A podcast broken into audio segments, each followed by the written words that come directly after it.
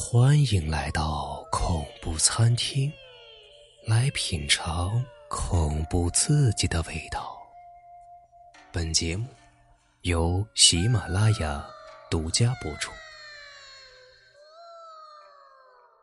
芜湖长江大桥建成之后，客船轮渡的工作人员将被安排到江阴市工作。临行前，他们进行了扫尾工作。轮机长叫做陆琴。脾气暴躁，是一个三十出头的年轻人。他好不容易才当上了这个小头目，如今要去江阴市，职位恐怕是保不住了。言谈间不免有些悲观。把办公室里的物品都装上了长途货运汽车，陆琴就向几名手下喊道：“天已经晚了，我们忙到现在了，去喝一杯吧。”头这样说了，手下哪有不愿意的道理啊？于是啊，陆琴走在了前面，四名职工就跟在后面。附近有一家小饭馆，叫聚来春，是以前陆琴他们常去的地方。大伙都不陌生了。进了店才发现，这老板娘换了一个人。陆琴要了一个包间，点了几个菜，五个人就喝起了酒。在四个职工里，老姚参加工作最早。七十年代末就顶了父亲在轮渡客船的职。他平日的话不多，可能是要永远离开这里了。在酒精的作用下，说起了一件往事。原来，这里的轮渡客船在民国时期就已经有了。当时的轮渡公司还开设了旅馆。方便过往的行脚客，老姚的爷爷就在旅馆里当跑堂。这年冬天，有一对少年夫妻住进了店里。那少妇美艳绝伦，而男人的脸色苍白，还不断打着哈欠。吃晚饭的时候，老姚的爷爷见到少妇出来用餐，而那男人没有走出房间。于是啊。就很是纳闷。等到少妇回房后，过了一会儿，她又出来了。逢人就问看到她丈夫没有。她说丈夫在吃饭前出去小解，却是一直没有回来。老姚的爷爷更奇怪了，因为这对夫妻住的房间恰好对着他平日休息的那把椅子。没事的时候，老姚的爷爷。就会在那椅子上面小坐一会儿。因为严冬腊月里客人不多，所以他就一直闲着。自打那对夫妻住进来后，老姚爷爷的屁股啊就没有离开过那把椅子。自始至终，他都没有看到那个男人走出房间过。老姚的爷爷跟着少妇走进房间一看，那男人确实不在。直到第二天。少妇哭哭啼啼的走了，那男人啊，还是没有现身。就这样悄无声息的消失在了房间里。说到这里啊，老姚就停了下来。陆琴听得入了神，不甘心的问道：“没了呀？”显然，他已经忘了中午老姚失手碰碎了他的茶杯。他把老姚骂的是狗血喷头。老姚也不看他，应了一声：“没了。”这时啊，旁边有人接茬：“这事儿啊，我也听说过，不过和你说的呀不太一样。”原来是老板娘端了一盘炒青菜走了过来。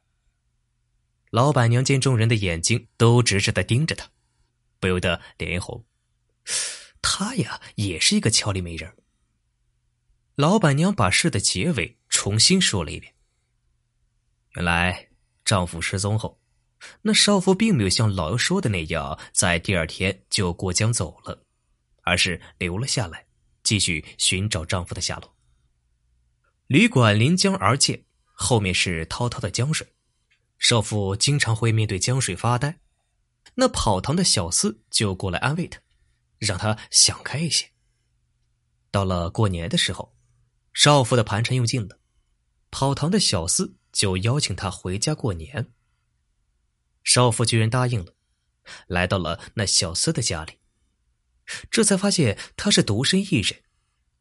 当晚啊，少妇就跟小厮睡到了一起。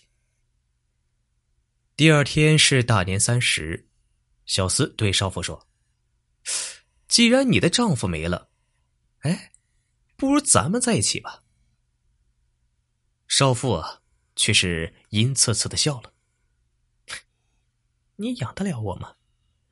实话说，我是扬州青楼里的花魁，张春山把我骗到这里，说是要和我成亲，到了这里。”他却说：“帮我赎身后一分文没有。”我相信他的话，因为平时他都吸大烟。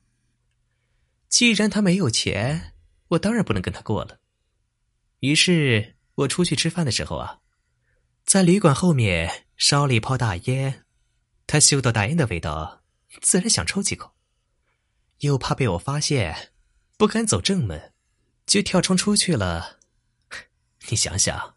他这一跳，会跳到哪呢？那小厮听到这里，吓了一跳。原来少妇所说的一切只是掩人耳目罢了。因为平白无故的走丢了一个人，他也脱不掉干系。加上这小厮始终坐在房门对面没有离开，也骗不了他。